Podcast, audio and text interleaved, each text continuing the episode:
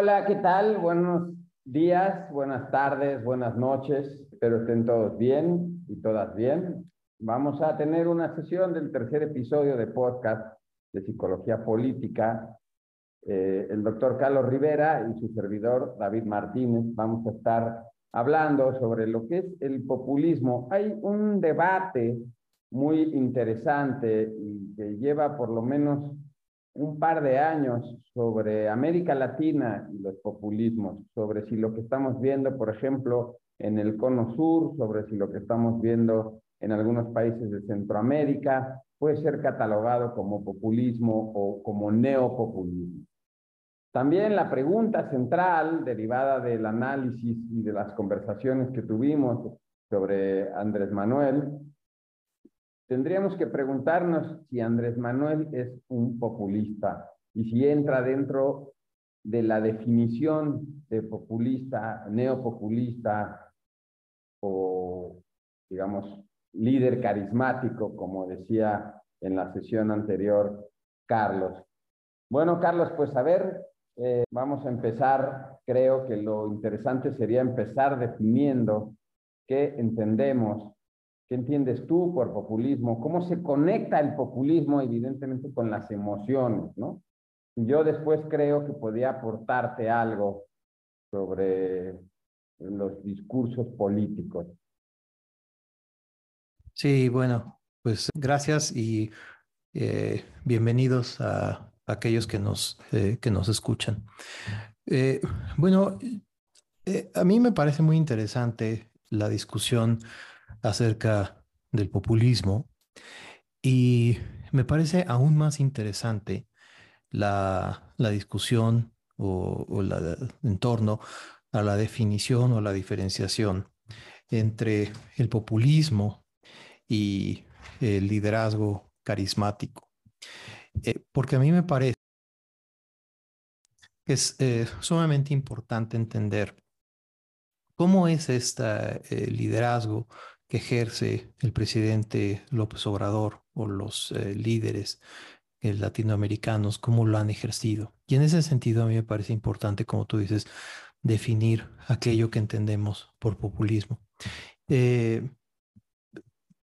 aquí leímos tú y yo un, un texto interesante de un profesor conocido mío de la Universidad de Texas en Austin, mi, mi vecino de, de, oficina, Kurt Whalen, eh, que acaba de salir hace un par de meses, em, que habla eh, como respuesta al eh, muy famoso texto de, de Steven Levitsky y de Daniel Ziblatt de cómo, cómo mueren las democracias, que apareció hace, hace un par de años los académicos de, de, eh, Harvard. Eh, y, él, él escribe, el, el Kurt Wayland de la Universidad de Texas en Austin, eh, escribe un texto muy, muy, muy, muy bueno que, se, que se llama Cómo muere el populismo. Y este, este texto que yo te envié hace un par de días, Utiliza una definición que a mí me parece interesante utilizar eh, y que dice que el populismo es una, mm, una estrategia política personalista que utiliza el liderazgo carismático que se sostiene a través de conexiones directas, no institucionalizadas, eh, a través de conexiones heterodoxas, amorfas y particularmente no organizadas, con una masa grande de seguidores. Y él define así el, el liderazgo o el populismo el liderazgo carismático y el populismo. Y a mí me parece sumamente interesante esto, porque en, en esta definición que, que, utiliza Kurt, eh, o bueno, el profesor Wayland, si quieres ser muy, muy estricto, se inscribe todo aquello que es Morena mismo. Morena en su propio nombre lleva el nombre de movimiento y movimiento a través o, o, alrededor de un solo hombre, personalista, que es el primer término que utiliza Kurt para, para definir el populismo. Carismático, liderazgo carismático, es el segundo término que utiliza Kurt. Eh, sostenido en, un, en una conexión no institucionalizada. A los simpatizantes del presidente y a los adherentes a, Morena les gusta mucho decir que esto es un movimiento. En las entrevistas recientes que ha tenido el hermano del presidente, Pío López Obrador, él, él dice que esto era para las, eh, con respecto de las donaciones eh, que recibió y por las cuales está sujeto a investigación. Él dice que esto era, que estas donaciones eran para apoyar al movimiento y repite la frase, la palabra movimiento, movimiento, movimiento. Esta es la segunda eh, parte de la definición que utiliza Kurt. No institucionalizado es la, tercera parte de la definición de Kurt con una conexión heterodoxa, amorfa y largamente no organizada a una masa de seguidores.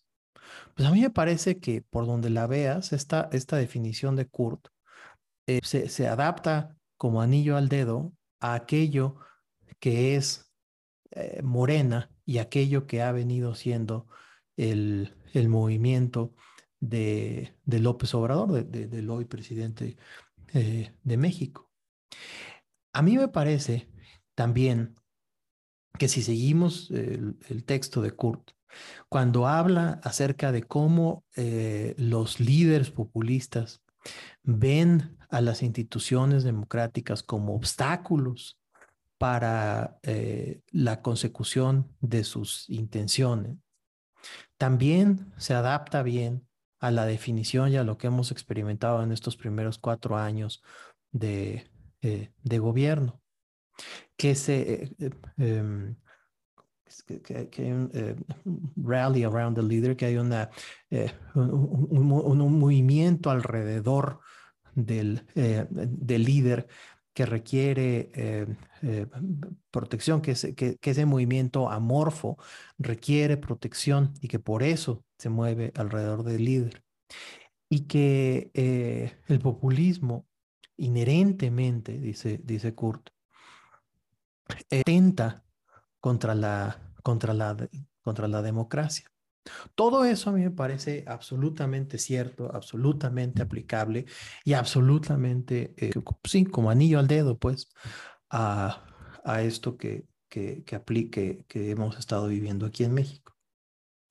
Pero si seguimos leyendo el artículo de Kurt, también me parece muy interesante ver cómo eh, se describe, cómo estos eh, líderes populistas, de los cuales Andrés Manuel parecería ser uno más, utilizan o toman ventaja de las formas, de los mecanismos democráticos, institucionalizados que, que tiene eh, las democracias particularmente las democracias latinoamericanas, para sofocarlas desde, desde adentro, a través de asambleas, a través de eh, vocaciones eh, populares eh, a, la, soberanía, para desmantelar su, su, constitución liberal y, sus checks and balances, ¿cómo, cómo lo traduces? Sus contrapesos. Sus contrapesos, exacto. Eh, que, y que este, este control primero, eh, o, esta, esta popularidad que tienen los líderes populistas, los líderes carismáticos, les permite primero tomar el control de las legislaturas y posteriormente tomar el control del, eh, de, los judiciales, de, los estamentos judiciales. Todo esto lo hacen los, eh, eh, los líderes populistas. Eh, sin embargo, y aquí es lo que a mí me parece más interesante del texto de Kurt, es que la respuesta que ha habido últimamente cita en libros como el de la respuesta que ha habido a esos eh, movimientos populistas parece ser exagerado. Bueno, no parece, es exagerado, es lo que dice Kurt. Y entonces Kurt lo que hace, que es lo que ha hecho desde siempre, es que se pone a hacer cuentas, a hacer números. Y entonces eh, ve eh, aquí, eh, muestra una tabla en donde dice, bueno, ¿cuántas de esas líderes, liderazgos carismáticos, populistas abiertamente, han sobrevivido y han sido capaces de romper el estamento democrático de los países en los cuales o de, los cuales han sido líderes. Y eso a mí me parece que es un tema que podríamos estar discutiendo esta noche. Bueno, a ver, eh, yo con respecto al texto tengo dos grandes, eh, tengo dos grandes dudas y no digo que esté mal su definición de populismo, ni digo que eh, las variables que él utiliza para definir un régimen sean incorrectas. Más bien, digamos que no sería una crítica exactamente a lo que tengo con, con el texto, sino en relación... Perdón, ¿te refieres, te, te, refieres al de Kurt o al de Levitsky? al de Kurt. Mm, a ver, es verdad, hay un líder carismático, pero no creo, y eso es algo que, hay que discutir, y hay que discutir seriamente, sin pasión, con datos y con, eh, digamos, objetivamente, no creo que se le aplique a Morena el tema de que no es institucional, por varias razones. Primero, porque se siguió todo un proceso que se marca la ley, que es la creación de un partido político, tú me puedes decir, bueno, las semánticas que lleva movimiento en su nombre, ¿no? También movimiento ciudadano, por ejemplo, ¿no? Entonces, eh, y nadie habla de que Movimiento Ciudadano sea un partido populista. Eh, pero, a ver, o sea, se siguió todo un procedimiento de, de carácter legal, o sea, que cumplió con las funciones del Estado de Derecho. Entonces, hay un proceso institucional. Andrés Manuel y como líder, como, como hombre político, si tú quieres, en alguno de los debates presidenciales de la de 2018 dijo, bueno, si no ganamos, a ver quién contiene al tigre. Él se veía a sí mismo, esa frase, a ver quién contiene al tigre, él se veía a sí mismo como que, no sé si equivocada o, eh, o acertadamente, él se veía a sí mismo como la última piedra antes de que se levantase una turba y llegasen los bárbaros, ¿no? A tomar el poder en un movimiento, si tú quieres, armado. Él siempre se ha definido como una persona que no comparte la vía armada, incluso por ahí hay frases de él donde dice, entonces, él cumple con un proceso que es netamente derivado del Estado de Derecho, que es la creación de un partido político según el Código Federal de Procedimientos Electorales. Y según está regulado por no una institución, que es el Instituto Nacional Electoral, sino que encima es avalado por un tribunal. Entonces, ahí hay un factor donde yo considero que no es correcto entonces achatarle a Morena como un movimiento no institucional. Dos, cuando hablamos de la Constitución, eh, Andrés Manuel en su proyecto alternativo de nación, Andrés Manuel en sus libros, jamás ha dicho, como por ejemplo sí lo dice Porfirio, que me acordé de ti ahora que salió el, el evento este y, lo volvió a poner Nueva República, ¿no? Entonces dije, ahí nada más faltamos Carlos y yo. Este, eh, él no habla de la creación o de sustituir la constitución como sí han hecho, por ejemplo, regímenes en Sudamérica, ¿no? O sea, el caso, el caso en Bolivia, el caso en Venezuela, el caso en Ecuador. Eso Andrés Manuel nunca lo ha planteado. Hay todo un debate acerca de si la elección de 2018 es decir, el mandato de la ciudadanía es un mandato que atenta contra la separación de poder. Pero ya lo habíamos discutido eso y, creo que es algo muy interesante porque a pesar de que en la 64 legislatura, o sexísimo cuarta, no me acuerdo cómo se dice formalmente, Morena tiene la mayoría, nunca tuvieron una mayoría absoluta, siempre tuvieron que buscar acercamiento con partidos para lograr las eh, transformaciones constitucionales, o sea, cambiar la constitución, que tampoco fueron muchas. O sea, si tú te pones a, a ver en una tabla comparativa los cambios constitucionales de Fox, Calderón, Peña Nieto y Andrés Manuel, nos vamos a dar cuenta que los que los últimos presidentes están, digamos, en la misma sintonía y han cambiado la constitución casi, casi las mismas veces, ¿no? Me refiero en sus primeros tres años, que por ejemplo Fox recuerda que fueron siete, Calderón fueron seis, Peña Nieto fueron ocho y Andrés Manuel son siete, igual que Fox. ¿no? Entonces, de nueva cuenta, hay un proceso para cambiar la constitución que está escrito pues, en la propia constitución y digamos que hay un proceso parlamentario. No estoy de acuerdo en que, le, en que, en que digan que Andrés Manuel se cargó la separación de poderes. Para empezar, la elección pasada ratifica la mayoría relativa de Morena, le quita a diputados a nivel federal y sobre todo a nivel Ciudad de México y pues tampoco ha pasado gran cosa, o sea, la verdad, en realidad sucede que lo que tenemos que ver es que nuestro sistema tiene una preponderancia hacia el poder ejecutivo que es histórico.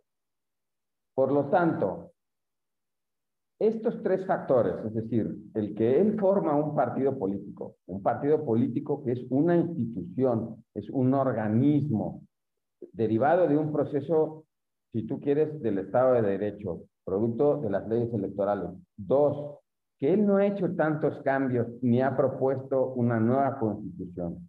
Y tres, que no se ha cargado la separación de poderes. Me parece entonces que son argumentos que nos, que nos llevan a hablar de que no estamos ante un populismo, digamos, clásico, ¿no? O sea, eh, que sea comparable a los de Sudamérica.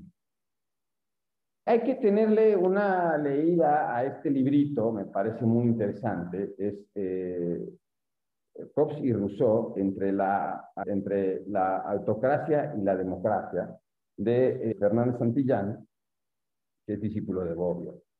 Al rato comentamos un poquito de este libro, me parece muy interesante para entender la discusión de los parámetros que plantea que, plantea Kurt y entender también un poco lo que sería la figura de Andrés Manuel sobre si él es entonces un populista, no es un populista. Ahorita quisiera nada más centrarme en estas tres cosas que me parecen una crítica importante al texto y que es necesario decir. A ver, este, dos cosas. Eh, la primera, sí es cierto, estoy de acuerdo contigo en que ellos, ellos lo hacen de, de, manera institucional. Es cierto, estoy absolutamente de acuerdo en que ellos no se saltan las trancas institucionales. Tan es así que es una, una de, las, de las críticas que le hace la izquierda eh, más radical, ¿no? Que ellos, este, ellos no son de izquierda, ¿no? Cosa que, que por lo demás yo estoy absolutamente de acuerdo con eso. Si, si algo no es Andrés Manuel, es, es de izquierda, ¿no? O sea, él es esencialmente un, un derechista este, hecho y derecho, ¿no? Orgullo del, del tacherismo este, y, del, y de los este, quitadores de antiestatistas, ¿no? Eh, sí, en, eso estoy absolutamente de acuerdo, en que no, no han sido eh, anti, eh, anti, institucionalistas. Eso, eso sí es cierto.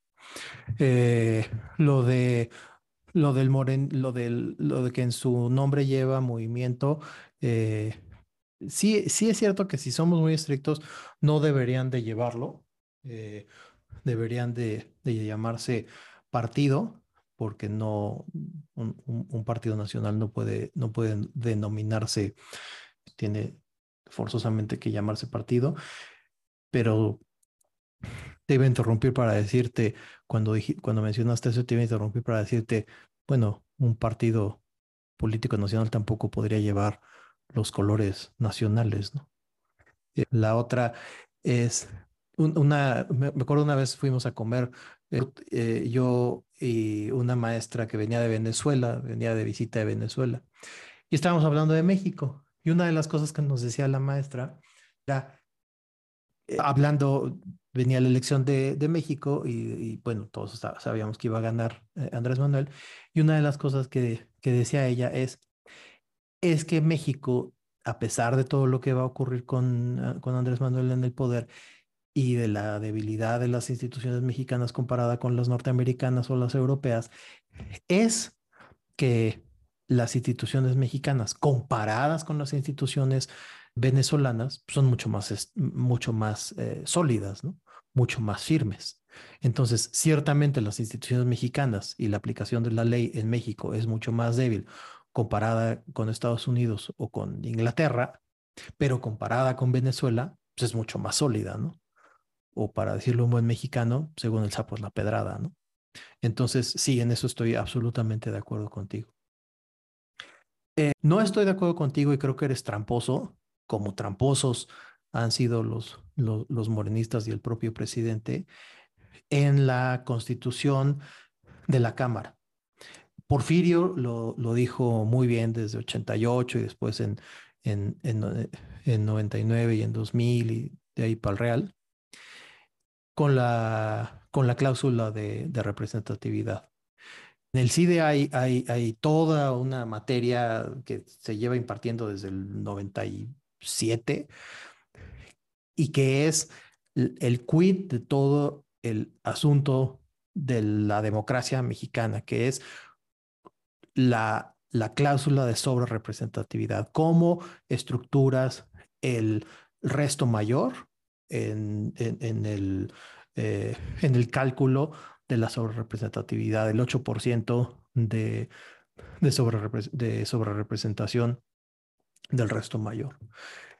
Y eso ha sido el quid del asunto desde que Reyes Heroles en el 77, que nacimos tú y yo, eh, lo, este, lo autorizó ahora que, que se acaba de morir Echeverría, bien valdría la pena recordarlo.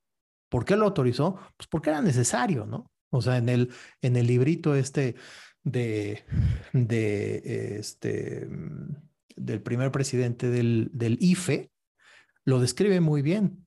¿Por qué se autoriza esa, eh, esa manera de, de saltarse la ley? Pues porque era necesario para que el Partido Comunista, bueno, ya en ese entonces no era el Partido Comunista, pero eh, accediera a la Cámara y el PAN y demás, ¿no? Entonces, eso es lo que se viene arrastrando hasta hoy.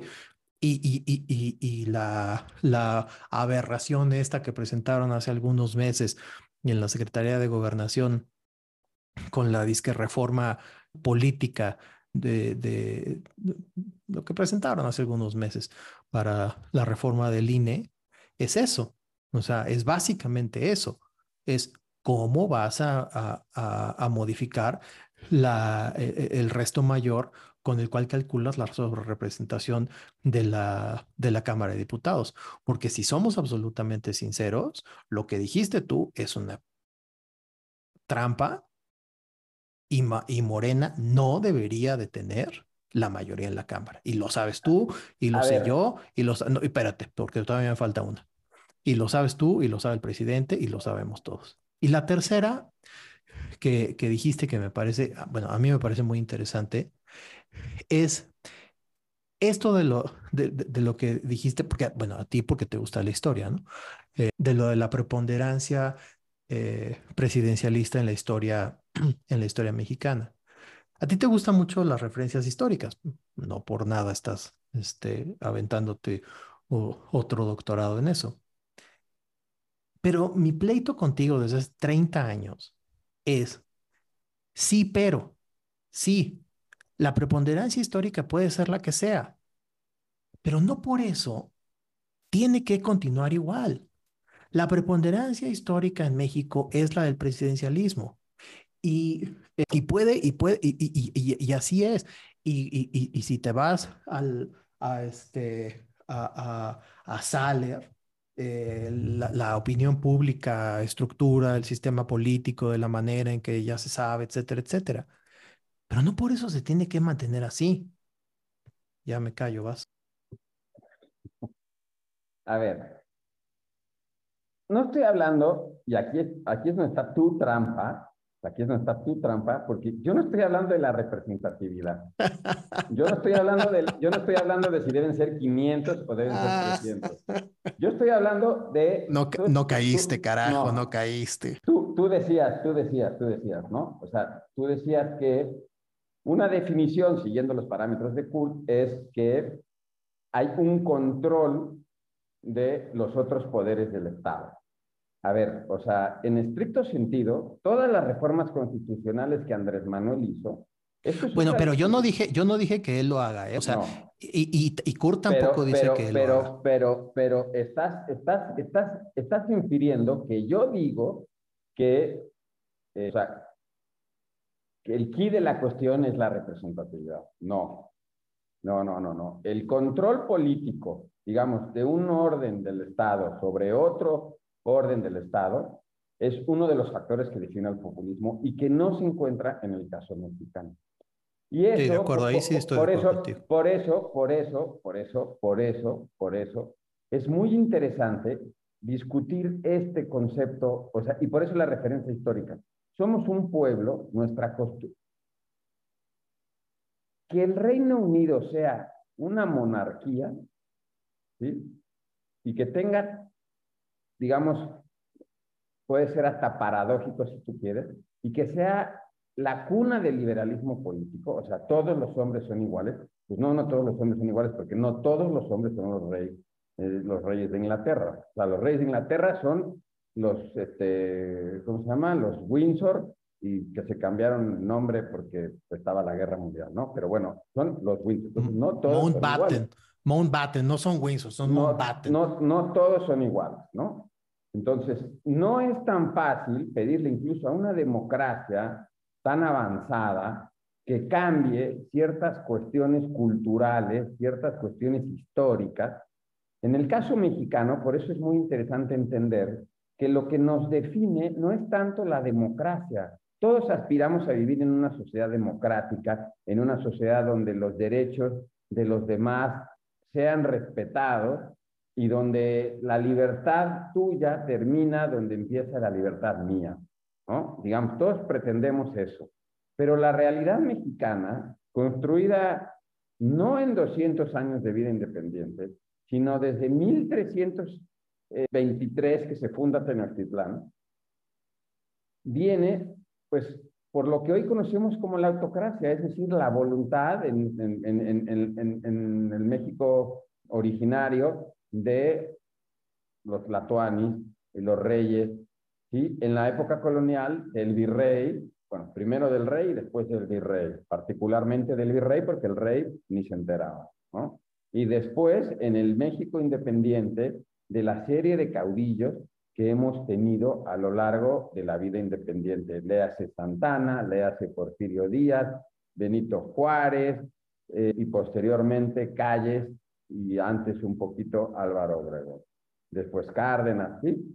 Bueno, esa cuestión autocrática está presente, nos guste o no, y de la misma forma que no es tan fácil que el Reino Unido se manifieste de un día para otro en una república, tampoco es tan fácil para un país como este quitarse la cara autocrática por mucho que camine hacia un sistema un poco más democrático. La gran discusión en todo esto, y, ya lo habíamos mencionado en uno de los capítulos anteriores de psicología política, es, ok, tenemos una cultura autocrática. Muchos esperan que el Congreso, es decir, la Cámara de Diputados y la Cámara de Senadores, asuma un papel mucho más preponderante en la vida pública nacional. Pero, ¿qué sucede? Que quedan inmersos en esta parálisis institucional producto de cómo se compone el Congreso. Es decir, mm, quedan, se quedan paralizados por los intereses de los partidos políticos en vez de asumir ¿sí? un papel proactivo en la vida nacional. El mejor ejemplo pues, es Fox y es Calderón. Entonces, había un debate, pues bueno, o sea, ¿quieres, ¿quieres la pluralidad en el Congreso? Bueno, pues la pluralidad toma su tiempo y la pluralidad tiene una serie de normas y una serie de costumbres que son distintas a la cultura autocrática que no hemos cambiado. Entonces, bueno, cuando viene el fenómeno contrario, es decir, que la mayoría vota por un partido que obtiene, obtiene por representación directa y por representación indirecta, esté bien o esté mal, una mayoría de carácter del 50 más 1, aunque no de los, del 75 más 1, que es lo que exige la Constitución para cambiar la ley, entonces ahí pones el grito en el cielo tal cual lo ponías antes porque los otros no se movían. Entonces ahí hay que empezar un poco a tener claridad. Y entonces, estamos transitando de un sistema que es completamente, o que fue completamente autocrático, a uno más abierto, que no sabemos todavía a día de hoy, llámese Fox, llámese Calderón, llámese Peña Nieto, llámese Andrés Manuel, ¿en qué va a terminar? Pero no, no por eso, no por eso entonces vamos a caer por las particularidades de la personalidad de Andrés Manuel a decir, no, estamos viendo una regresión. Pues no, la verdad es de que no. Ahora, a ver, ahí te va, ahí, te va mi, fuera. Ahí te va. No, espérate, porque todavía nos quedan como 15 minutos. Este. No, me refiero a cambio y fuera que me callo. Ah, por eso te digo que no, porque si fuera cambio y fuera, pues ya se terminaría esto. Este, no, por, por lo siguiente, y, tal vez esto nos ayuda a, a, virar un poco y acercarnos hacia la psicología, que es el tema de este podcast. A ver si me puedo explicar. Y para ello voy a, recurrir a lo que ya sabes que me gusta tanto, y que a mí me parece que ayuda mucho, que son los ejemplos viales. Los ejemplos viales, a mí me parece que, que son muy buenos y que ayudan muchísimo porque condensan en un par de, de, de pues de eso, de ejemplos, toda una serie de, de, de ejemplos, de cosas históricas, políticas, sociales, económicas, culturales, psicológicas, en este caso populistas, que es el tema que nos concierne hoy, y lo condensan en una situación muy concreta, muy específica, y te lo demuestra así muy claramente. Entonces, por eso me, gustan tanto los, eh, los ejemplos viales tú haces todo una, em, visión histórica, porque insisto, pues eso es lo que te gusta, ¿no? Así como a mí me gusta la psicología. Y bueno, pues está bien. Pero a mí me parece que el asunto es un poco menos enredado y que es la aplicación de la ley. Y la aplicación de la ley se hace, pues así, aplicándola dices, es que los diputados se enredan en, este, eh, en, los intereses, en, en, el juego de los intereses. Sí, absolutamente cierto.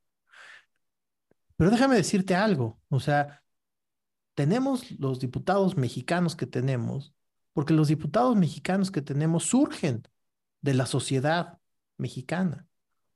El ejemplo que tú siempre pones de aquella diputada danesa o noruega, no, recuerdo, finlandesa, que, que, vino a México para la, eh, la, junta aquella en la Cámara de Diputados, y a, ver si ahorita cuentas a la audiencia el ejemplo, eh, pues viene de la sociedad danesa, una sociedad donde se aplica la ley.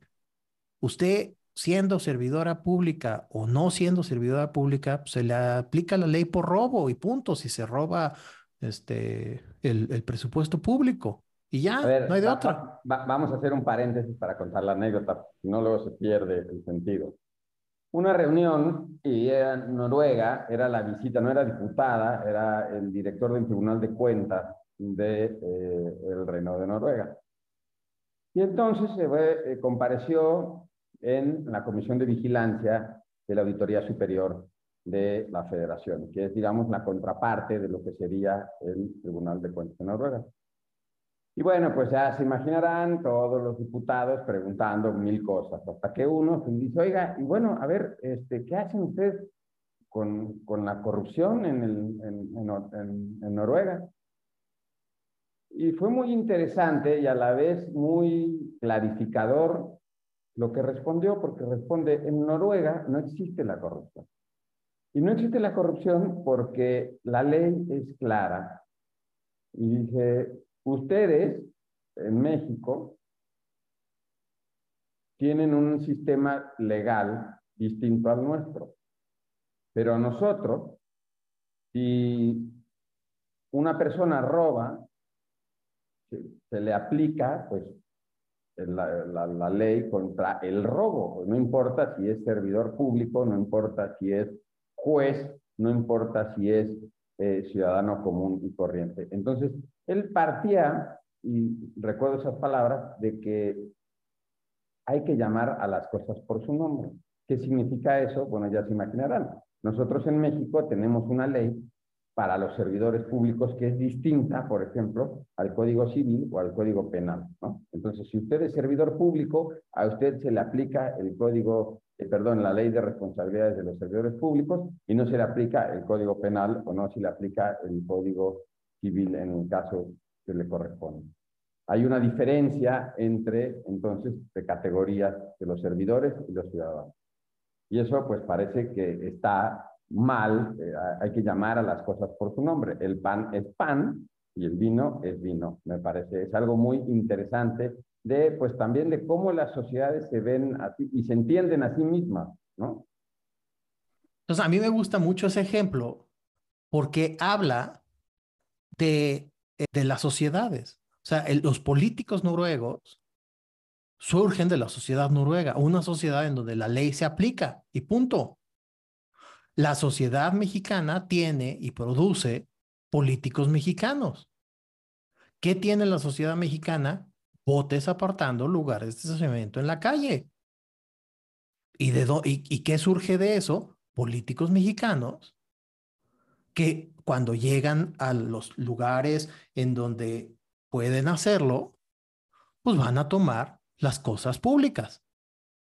¿Qué es la cosa pública? Pues el lugar de estacionamiento en la calle. Eso es una cosa pública. Y cuando tienen oportunidad de agarrar otra cosa pública más grande, que un espacio de estacionamiento en la calle, la van a agarrar, llámese 100 mil millones de dólares, bueno, de pesos, o un lugar de estacionamiento. Es exactamente lo mismo. La, la cuenta en Andorra. Ahora, pero fíjate. O sea, por, eso. entonces, ya nos estamos alejando, ya nos estamos alejando. Pero, pero es que, es que yo, claro, o sea, yo me quiero alejar del tema porque eso nos lleva a la psicología, que es a lo, a lo que yo quiero ir. ¿Por qué me quiero alejar del tema? Porque eso habla de cómo se estructura la sociedad mexicana y cómo se unen ambas cosas, la psicología, es decir, lo que nutre, lo, lo que somos, y cómo este ejemplo que Vial, tú ya te lo sabes porque llevo 32 años molestándote con el mismo ejemplo, la audiencia no. Y la política, ¿Y por qué es importante esas cosas y cómo se unen esas cosas tan abstractas de el 8% de la cláusula de representatividad y la ley de los servidores públicos y todas estas cosas tan abstractas que estamos hablando con el bote en la calle? Y la corrupción y los tlatoanis y, y el proceso histórico del que estás hablando, con la psicología. A mí me parece que ese es el puente que lo une con el populismo y el artículo de Kurt. Es ahí el puente que a mí me parece que lo une. Y para hablar de ya, ya, ahora sí ya me pongo mi sombrero de psicólogo y ahora sí ya me arranco hablando de lo mío que es la psicología, es ¿por qué entonces las personas gustan de esa clase de populismo? No solamente en México, en, Europa hay, hay también ese populismo, manifestado de otra manera, un populismo nacionalista, un populismo de otra manera. En, en, en Latinoamérica el populismo se manifiesta de, de, de, una característica distinta. En Europa es un populismo nacionalista, igual que en Estados Unidos. Pero a mí, a mí, a mí ese puente es el que me gusta. Mira, porque se une con, la, el, el, el, populismo como tal, el populismo como tal, los primeros populistas, el primer, o sea, ya literalmente, o sea, el primer populista en la historia es Julio César. Y lo que tú estás viendo hoy con Andrés Manuel es, la, es, es exactamente lo mismo que le decían sus contrapartes. Te vas a convertir en dictador, quieres el poder, te quieres, te quieres perpetuar, quieres, ¿no? Ahora, en la tipología de los populismos, de lo que estás hablando, hay el componente nacionalista es un componente fundamental y se presentaba en Venezuela se presentaba en el peronismo, se presentaba con eh, Getulio Vargas y se presenta en Hungría y se presenta en Polonia a día de hoy. O sea, hay un componente nacionalista que es muy, muy transversal, sea, ah, digamos, a los lados del Atlántico. Lo que en realidad diferencia el populismo latinoamericano de lo que está sucediendo en Europa es que el, eso es lo que decía el texto este de Flintstein, ¿no? O sea, el populismo proviene, es una derivación o si tú quieres, una tropicalización del fascismo italiano. ¿Quién carajos era Perón? Ah, pues Perón fue eh, agregado naval o militar, no recuerdo, en la Embajada de Argentina en Roma y toma muchas cosas del movimiento. Pero aquí viene algo muy interesante. Por eso, esta división, eh, Carlos, entre la autocracia y la democracia. Y sí hay choques. El populismo tiende mucho a la autocracia. Entonces, en ese sentido, podríamos decir que México históricamente ha sido un país, pues, propenso al populismo. Pero, a ver, entonces, la, psicología es muy, la psicología de los gobiernos populistas y de las sociedades con gobiernos populistas es muy interesante. ¿Por qué? Porque tú ves una sociedad como, como, como las del Cono Sur, o tú ves una sociedad como la mexicana, que están constantemente requiriendo algo de su gobierno, ¿no? Lo que los mexicanos decimos el papá gobierno. Llámese progresa, llámese pensión de adulto mayor, llámese lo que sea. Entonces, esa situación de que constantemente nos la deben, ¿no? O sea, nos deben algo, estos que están allá arriba, porque se agandallaron nuestro puesto. Como te agandallaste mi puesto, de, estacionamiento, entonces me debes. Bueno, esa parte hay que cambiarla. Por eso me parece fundamental esto que tú haces de las ciencias del comportamiento, porque hay que analizar el comportamiento para empezar a cambiar patrones, pero no solo patrones de conducta, que eso dirías, bueno, pues ve a terapia y ya está, ¿no? Sino también patrones en la cultura política de las naciones. Y entonces, a mí eso me parece fundamental. Y Pero luego viene una etapa después, si tú quieres más, ahora sí que te, voy a quitar el sombrero de psicólogo y te voy a poner el mío de politólogo. Cuando tú analizas una figura como Andrés Manuel, y ya lo habíamos mencionado, en, Andrés Manuel es un, un, tipo que es capaz de, o sea, de, doblegarse a sí mismo. Y entonces, una cosa es lo que él dice, o sea, su discurso, sus palabras, y otra cosa es lo que él hace. Entonces, parece populista por su discurso, pero cuando analizas sus eventos, sus actos, te das cuenta que no es un populista y que entonces puede ser, y enfatizo el puede ser, que esta descripción que tú diste ahora, que sea un, ¿cómo dijiste? Líder carismático. Derechista, no sé qué. Ah, sí, un derechista, este, ay, yo no me acuerdo cómo lo clasifique. Entonces, puede ser, porque una de las características de los populismos latinoamericanos es que los estados tienden a crecer, tiende a crecer la burocracia, tiende a crecer el papel del Estado en la economía, tiende a crecer. Y Andrés Manuel no ha hecho eso. Al contrario. Entonces, entonces, por eso te digo, una cosa es el discurso de Andrés Manuel, que tú puedes, o sea, que tú puedes decir, sí, sí es populista el discurso de Andrés Manuel, y otra cosa son sus actos. Pero de nueva cuenta, es muy interesante estudiar el tema desde, desde la perspectiva del comportamiento, o sea, cómo nos comportamos los mexicanos con nuestro gobierno. Y entonces ahí nos podemos dar cuenta que sí somos una sociedad propensa a la autocracia, no al populismo, sino a la autocracia. Y como somos una sociedad autocrática, los que están arriba, como se agandallaron todo, nos deben cosas.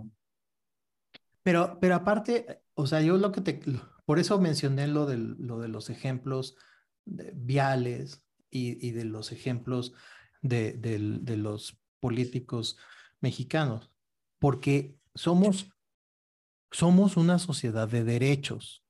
La mexicana es una sociedad de derechos, pero no somos una sociedad de obligaciones. Tenemos derecho a la salud, a la felicidad, a los neumáticos gratuitos, a los, lo que sea. Pero no somos una sociedad de, obligaciones. O sea, otra vez digo, perdón por mis ejemplos viales, pero es que de verdad que me gustan mucho y son muy, son, son esos, son muy ejemplificativos. Tú sabes, por ejemplo, que el Código Civil te obliga a barrer tu banqueta todos los días. Pues sí, tú tienes todas las mañanas que salir a barrer tu banqueta. Y hay una cosa que se llama límite de propiedad. Bueno, pues tú tienes que salir todas las mañanas y barrer el pedazo que tienes de banqueta, pero eso no te obliga a tener un lugar de estacionamiento enfrente de tu casa. Pero cuando tú te estacionas enfrente de la casa de alguien, sale y dice, oiga, es mi lugar de estacionamiento. ¿Sí me explicó? E, es un ejemplo lo más tonto, simple y este, infantil del mundo. Por eso me gusta, por, por esas razones me gusta el ejemplo. Porque nadie barre la banqueta, bueno, muy pocas personas barren la banqueta, pero sí todos exigen tener su lugar de estacionamiento. ¿eh? Es un derecho poder ser electo diputado, pero pocas personas les gusta ir a votar, ¿no?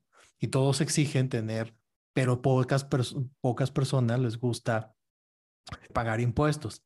Hay muchas personas que ahora eh, está el ejemplo de las placas Morelos. Muchas personas utilizan placas del estado de Morelos y ahora de, de personas de placas con personas con discapacidad del estado de Guerrero.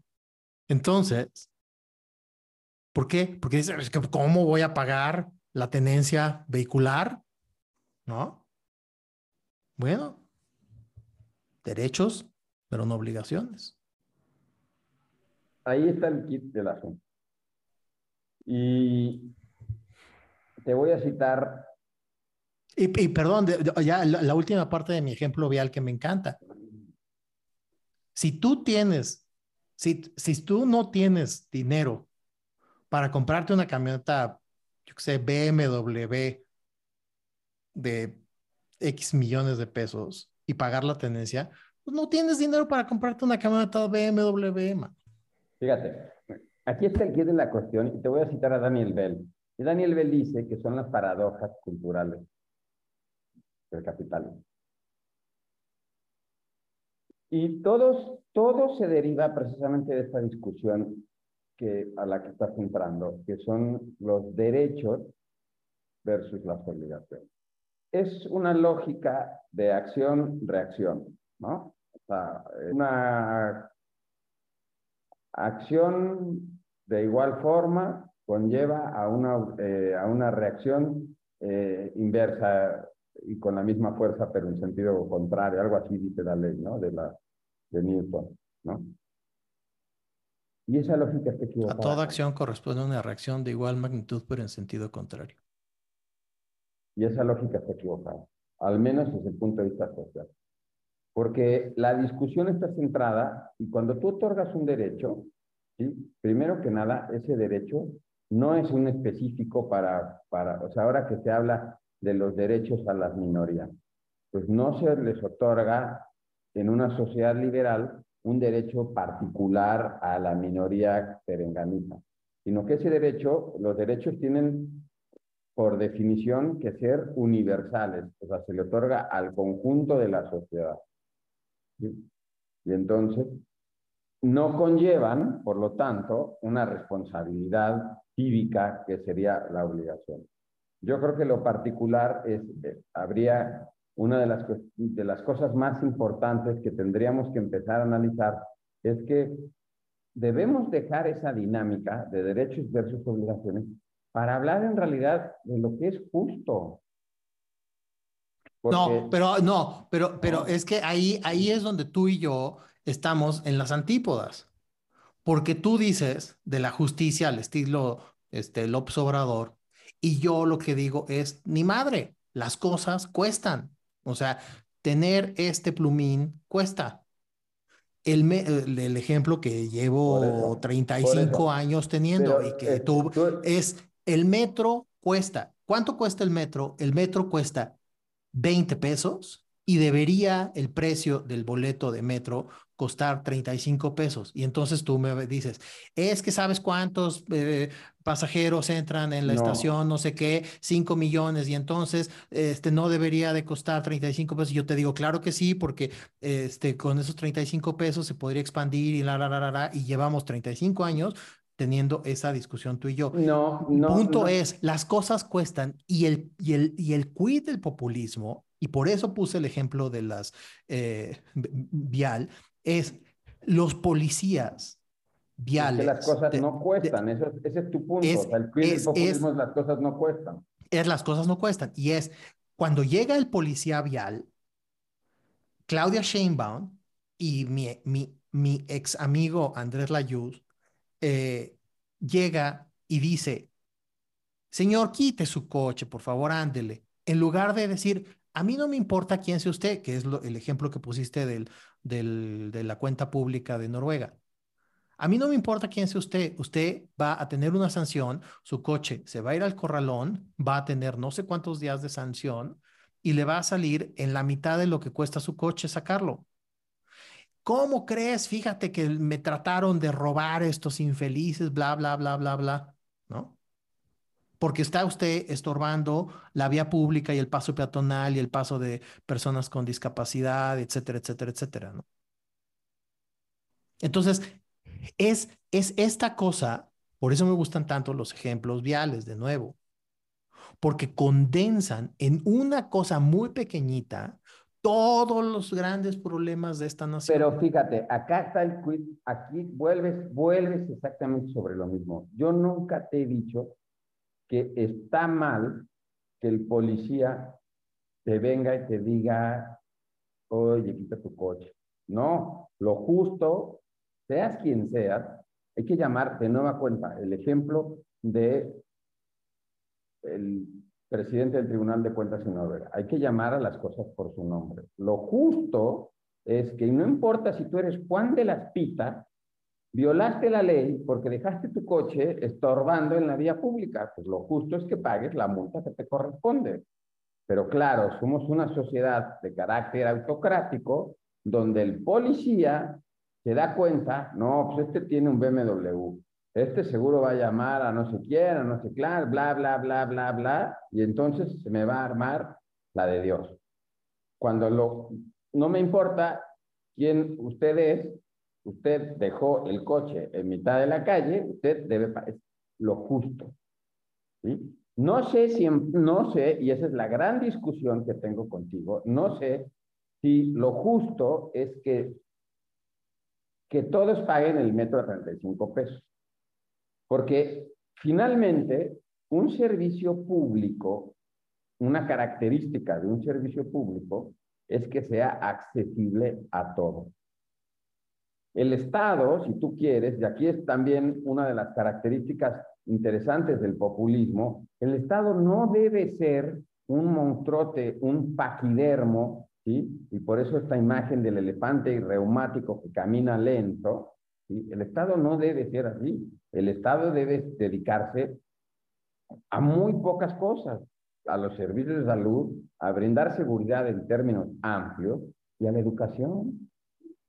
Y lo demás, pues no lo sé, habrá bueno, y claro, y ser el árbitro entre los conflictos entre los ciudadanos y legislar precisamente para esos conflictos. Pero, entonces, un servicio público entra dentro de la... Pero, pero a ver, otra vez, ejemplos, otra vez, ejemplos viales.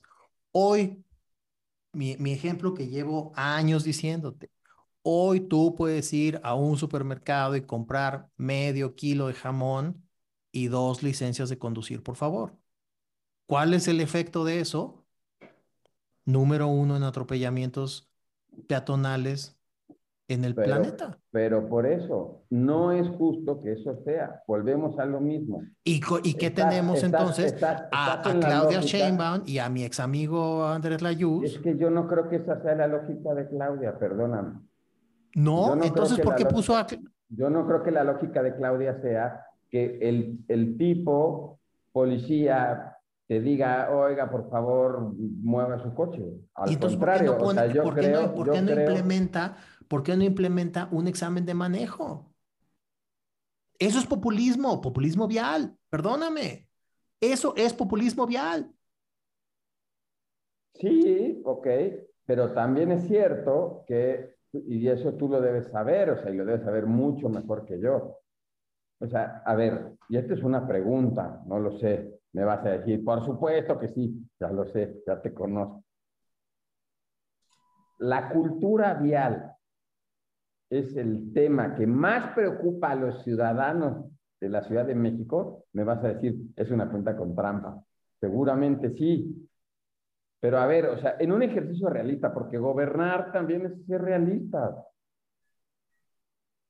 No puedes abarcar todos los sectores y tú no quieres un gobierno que abarque todos los sectores, por lo que estás, por lo que, por lo que estás diciendo. Ok, la cultura vial es una de las prioridades. Pero, pero otra vez, entonces, entonces es es gobierno populista, porque si algo hace el presidente López Obrador, y por cierto ya nos tenemos que ir porque ya llevamos este, una hora, eh, si algo hace el presidente López Obrador es gobernar con las encuestas en la mano. habrá temas. Blair no lo hacía, Clinton no lo hacía, Obama yo no, estoy lo hacía. Yo no estoy diciendo que no, pero, ah, pero el, el ese, ese truquito del ciperesqueísmo, sí, pero es que el ciperesqueísmo no te va a funcionar aquí. Estamos hablando del Obrador. Tú eres el que me lo aplica, tú eres el que siempre me el aplica. el, ciperesque, el, ciperesqueísmo, el ciperesqueísmo aquí no te vas a, no te vas a zafar. Mi punto es, el presidente López Obrador y todo lo que hace lo dice y, y, y, si te vas a los más radicales que lo detestan, este, puede repatearles así como, ¿cómo se llaman estas? Las almejas que les echas este, limón. Pero lo que hace, lo hace, sabe que tiene este, aceptación en su grupo. Por eso, eso y no es hace un gobierno absolutamente- y- populismo. Y, no hace absolutamente nada por la cultura vial, ni él, ni Claudia, porque no es lo que le preocupa a la ciudadanía. Ahora, ¿está bien? No lo sé. ¿Me gustaría que fuese distinto? Sí, me gustaría que fuese distinto. Pero no lo sé. O sea, no sé si está bien que no se, que no se intervenga hasta el punto de la cultura vial. Pero, a ver, o sea, volviéndonos a centrar en el tema del populismo, me parece muy interesante. No me dejaste, no me dejaste terminar, me, me sacaste A de ver, mi tema de dale, la, de la dale. psicología, que es Dale, ¿por no qué las saqué- pers- No.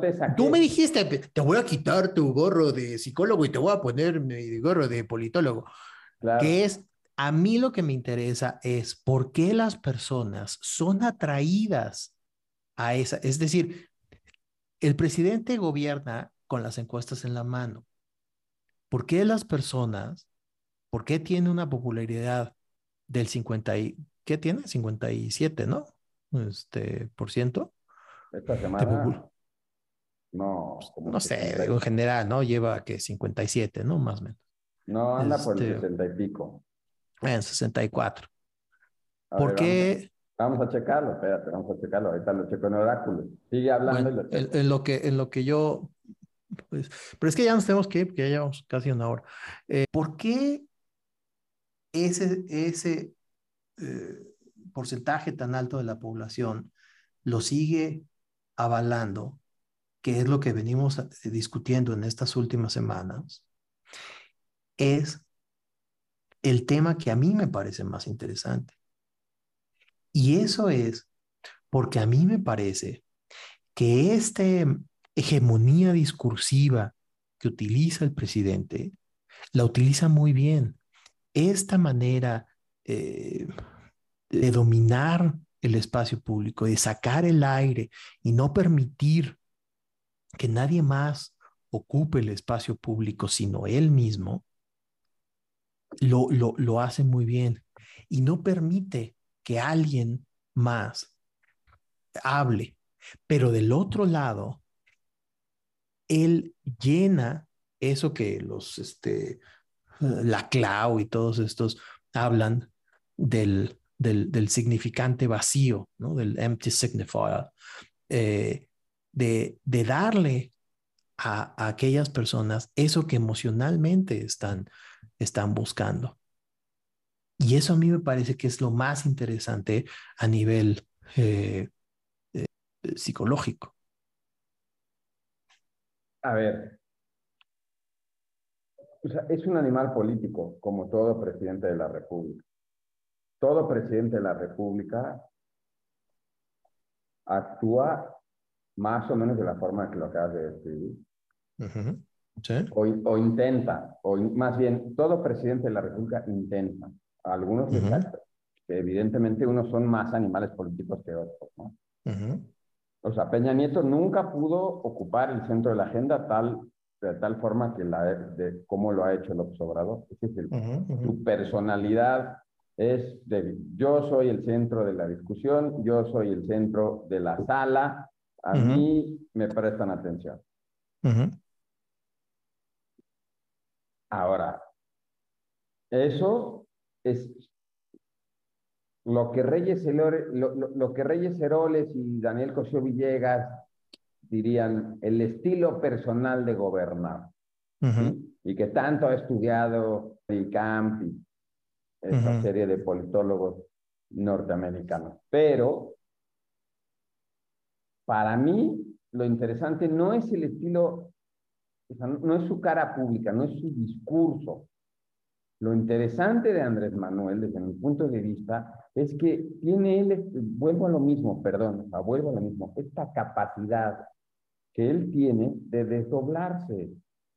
Y desde que te está vendiendo aquí, yo voy a, yo voy a sacar al ejército de las calles. Uh -huh. Y por otro lado, presenta una iniciativa o va a presentar una iniciativa para que la Guardia Nacional pase a la CDE.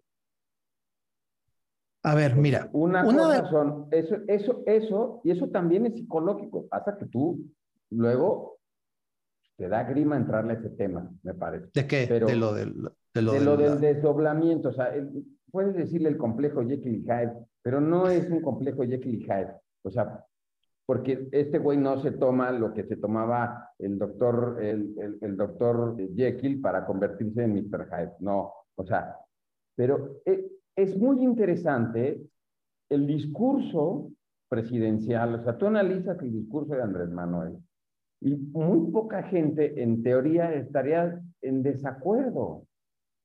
Muy poca gente, o sea, cuando una persona te dice, o sea, eh, estamos por la solidaridad entre los pueblos, estamos porque, no sé, lo que dijo cuando Rusia invadió Ucrania, ¿no? Muy poca gente estaría en desacuerdo. Pero después vienen los hechos, y los hechos no siempre coinciden con lo que él dice. Y eso me parece a mí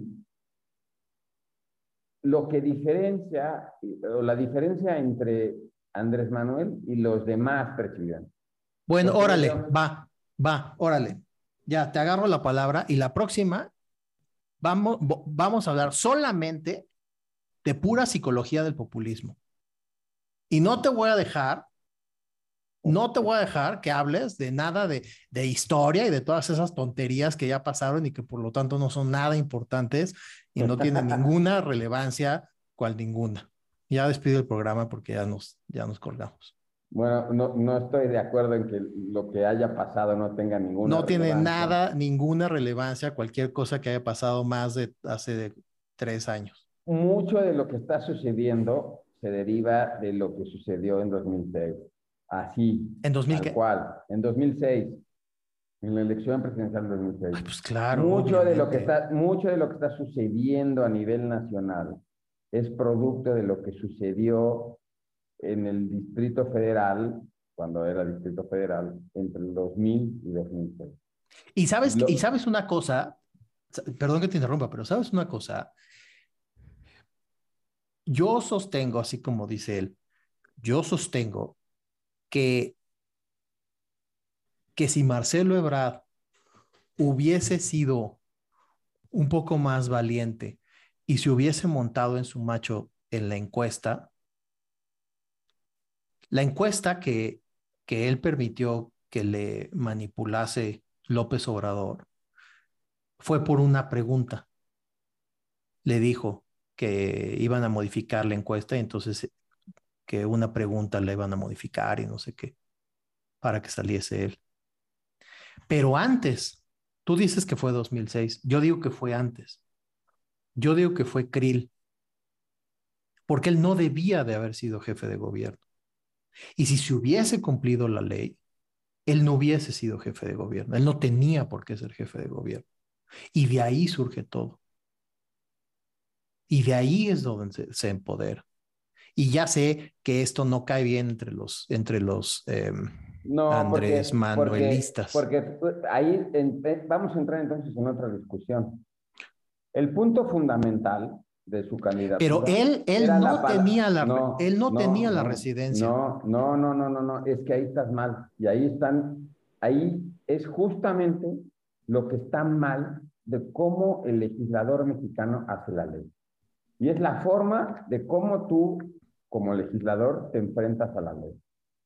La ley hablaba de domicilio, que es distinto a la residencia en términos jurídicos. No, no, no, no, y un millón de No. veces no. Y esa, voy- ese, te- ese es el no. mismo truco que utilizan No, los no, que no, no, aman no, las no, placas no. Morelos y las placas Te- Guerrero. te Domicilio decir y que- residencia. Te, te voy a decir, te voy a decir, pero por eso está, eso es justamente el problema de la ley. ¿Por qué? Porque hay distintos tipos de domicilio, ¿sí? Tu domicilio social, donde tú No. trabajas. Tu No, ya, ya sé, ya sé lo que vas a decir. Tu domicilio fiscal. Domicilio fiscal, domicilio Bueno, físico y domicilio de eso, residencia. eh, ya es- sabía que me ibas a es, eso es. Y el es departamento que- de Copilco, ya sé que me vas a es, salir con eso. Eso es, eso Es lo mismo que No. me salen siempre los de las placas. Morelos y los de las placas Guerrero. Ya ves cómo el- los ejemplos viales son Pero, buenísimos. Por eso, sí, pero lo que te quiero es que no me has dejado terminar de, de hablar para terminar de redondear la idea.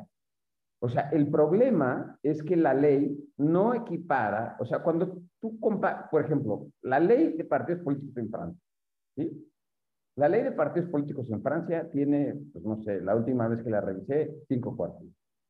Cinco cuartos.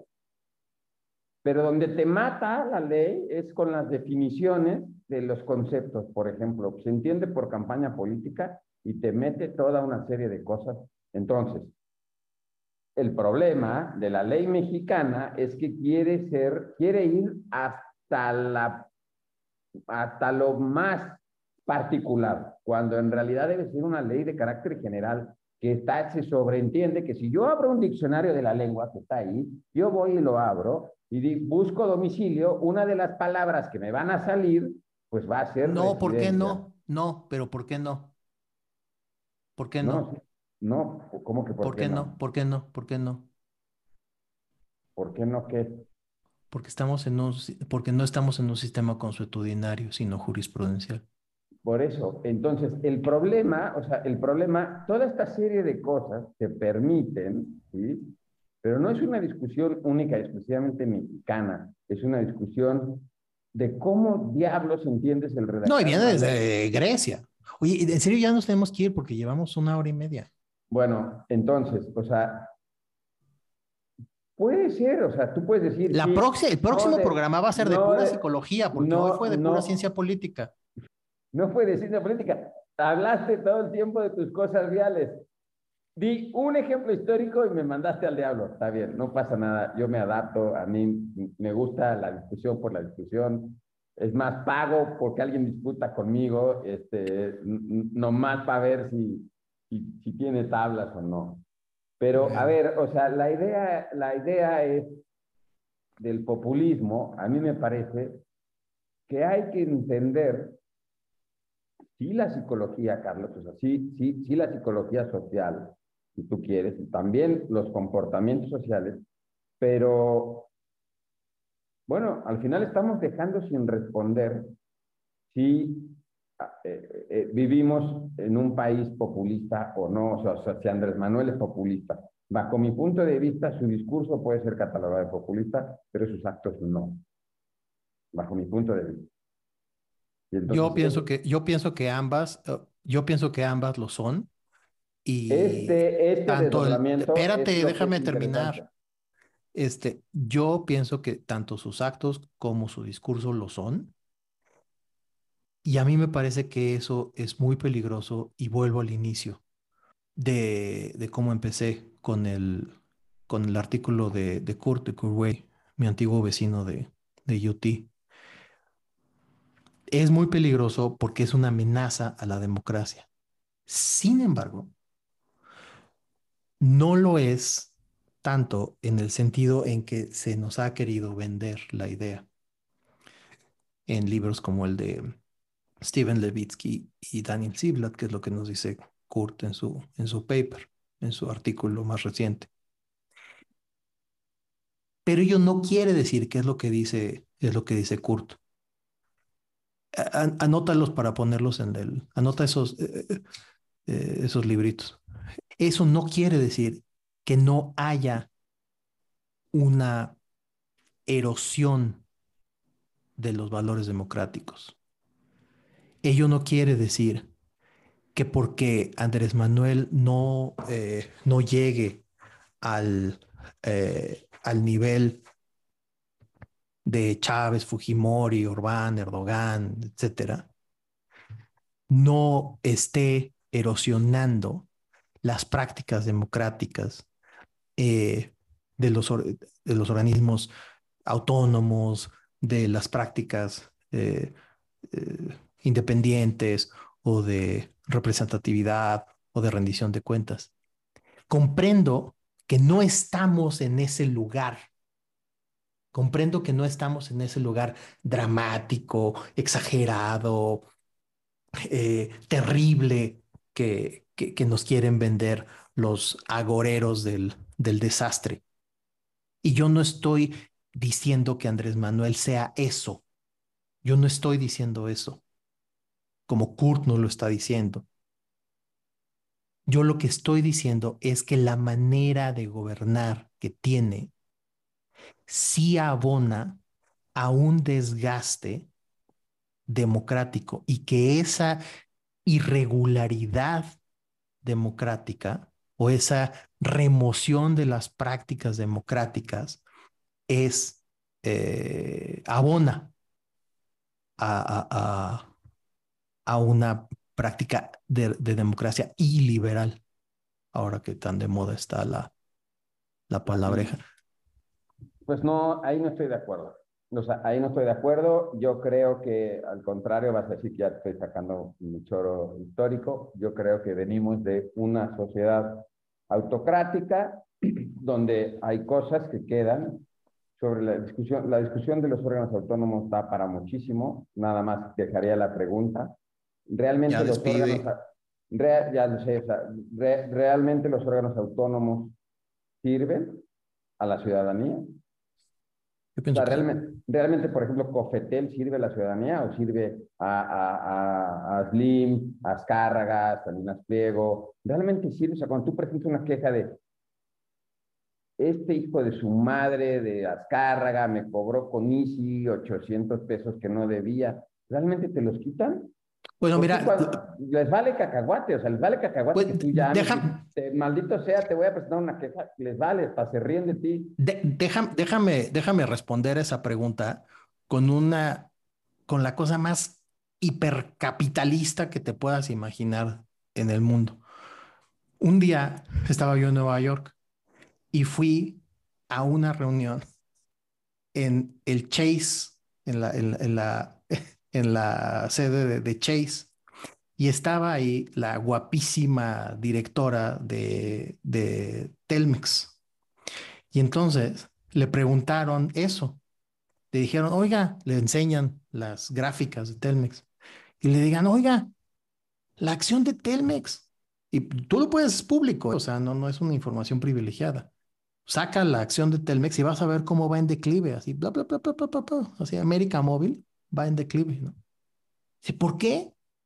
Y la respuesta de ella dice, pues porque ese punto donde empieza el declive es en el momento en que nos meten las prácticas no monopolistas y de la Cofetel y de la Cofepris y de la Cofe no sé qué chingados.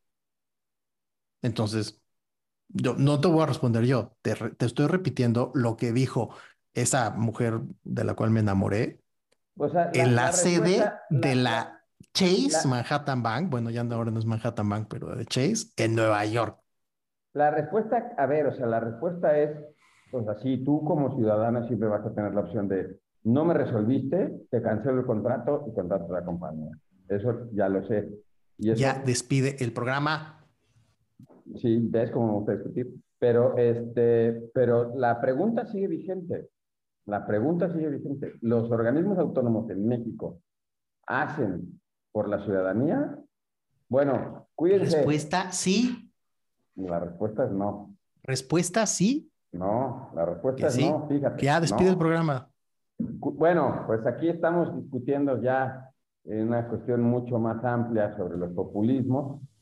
Eh, la intención un poco pues es esa. Vamos a dejar una serie de libros a discutir también ya citó el, cómo mueren las democracias Carlos, también citó la respuesta, eh, cómo mueren los populismos. Eh, y yo cité a Fernando Santillán con su libro Hobbes y Rousseau, que me parece interesante. Vamos a aportar otros libros en la discusión de la siguiente sesión sobre los fascismos iberoamericanos y fascismos y populismos iberoamericanos y este librito de Flinchenstein que eh, tiene también mucho que ver sobre el populismo latinoamericano. Cuídense todas, cuídense todos y pues hasta el próximo episodio de Psicología Política.